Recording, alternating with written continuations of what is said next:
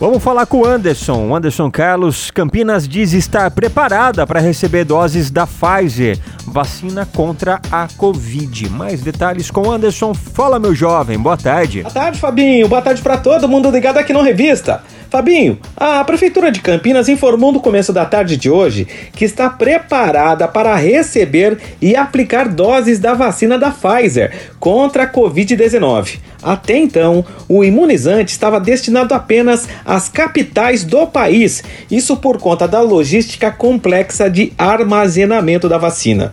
No entanto, o prefeito de Campinas, Dário Saad, pediu no dia 30 de abril a inclusão no município no cronograma, justificando que a cidade tem condição de armazenar a vacina e foi atendido.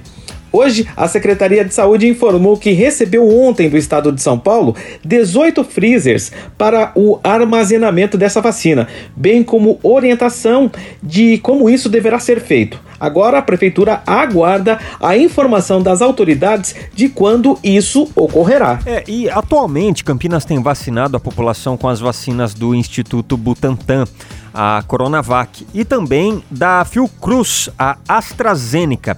Até ontem foram aplicadas 207.843 primeiras doses em idosos, profissionais da saúde, segurança e educação. Um total de 128.886 de segunda doses também já foram aplicadas.